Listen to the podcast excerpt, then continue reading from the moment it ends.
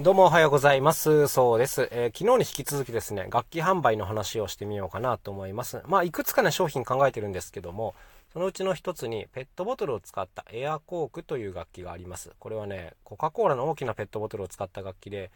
ペットボトルの中に空気をたくさん溜めて音程を作るというね、まあ、非常に不思議な楽器なんですけども、まあ、これを販売したいなと思っているんですよ。うん、っていうのは、まあ、比較的こう容易に作れて、かつ、あの、一般の方が作るには結構めんどくさい手順が結構あって、なんかもうみんな手出ない割には、あの、面白い、軽い、作りやすい、うん、インパクトがあるっていうね、いくつかの条件を満たしてるので、まあ、これにトライしてみようかなと思っているんですけども、これがね、やっぱでも、自分で使うのが前提なのと、えー、人に売るのが前提なのではね、全くいろいろ変わってきちゃうんですよね。うん、っていうのは、まあ、自分で使うっていう想定だったら、あの、多少壊れても直して使えばいいっていうのがあるわけですよ。だから、なんて言うんですかね。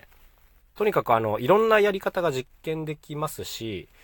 うん、多少のリスクが取れるっていうところがあったりするんですけども、販売するとなるとやっぱそうはいかないわけですよ。あの、壊れましたって言って簡単にこう突っ返されちゃうと困っちゃうんで、まずあの、高耐久性が必要になりますね。で、あとある程度数を売るんだったら、やっぱそれをこう効率的に作っていけるシステムっていうのが必要になるわけです。あまりにこう手間がかかる手作業っていうのは、まあ自分自身がね、こうやれなくなっちゃうんで、ある程度こう手順を簡略化しとかなきゃいけないというところがあったりしますね。まああとデザインの問題であるとか、あの、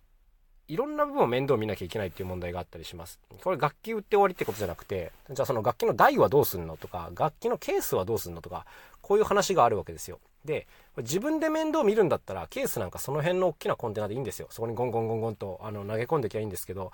まあ、やっぱりね、売り物となるとそうはいかなかったりするんで、まあ、こういうのを考えるのが面倒くさかったりしますね。で、まずその耐久性に関しても、あの、いろいろ考えてたんですけど、ただ、この正月コロナで寝込んでる間ずっと考えてたんですよ。あの、回らない頭でね。そしたら、まあ、アイディアってやっぱ出るもんですね。なんか、自分一人で自分用にやってた時には出てこなかったアイディアっていうのがいくつか出てきまして、まあ、あの、今日はね、これからそれを実験しようと思っているんですけども、まあ、例えばあの、パッキンって呼ばれるものを使って空気漏れをできるだけ防ぐ構造を考えてたりとかですね、まあ、とはシールテープと呼ばれる水道なんかでよく使われるね、これも密閉するための、なんていうか、まあ、テープなんですけど、まあ、こういうものをこうペットボトルに対して使うとか、なんかいくつかアイデアが出てきて、あ、これやればさらにこう耐久性がアップするなとか、あの分解可能になるなとか、あの、こういうのがね、出てきましたね。やっぱね、なんかこう課題があるとね、そのうち答えが出てくるもんですね。意外と、あの、面白いなと思うんですけども。なんか、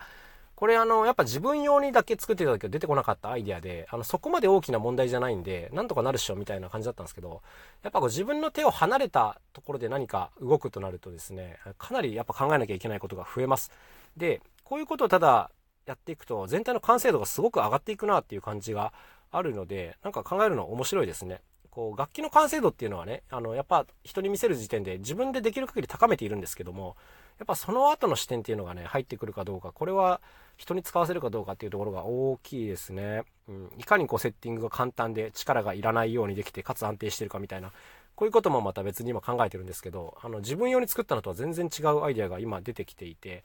いやー、なんか物事って進歩するもんだなという、そんな感じでございますね。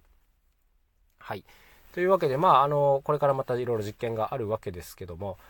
そうですね。なんかこの商品開発っていうのも結構難しいなと思ってまして、なんかこう僕の場合性格的に、いろんなものを作りたいんですよ。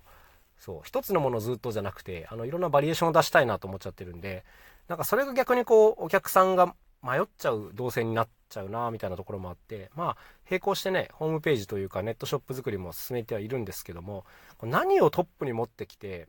うん、どう伝えていくかっていうのは非常に難しいですね。やっぱりこう個人の楽器制作販売の方だとみんなねメイン商品があるんですよね。1個ガツンと。で、ほとんどの人がやっぱこの、その1種類をベースにせいぜい2、3種類ぐらいしか作んないんですけど、僕ね出したいものが10種類以上あるんですよ。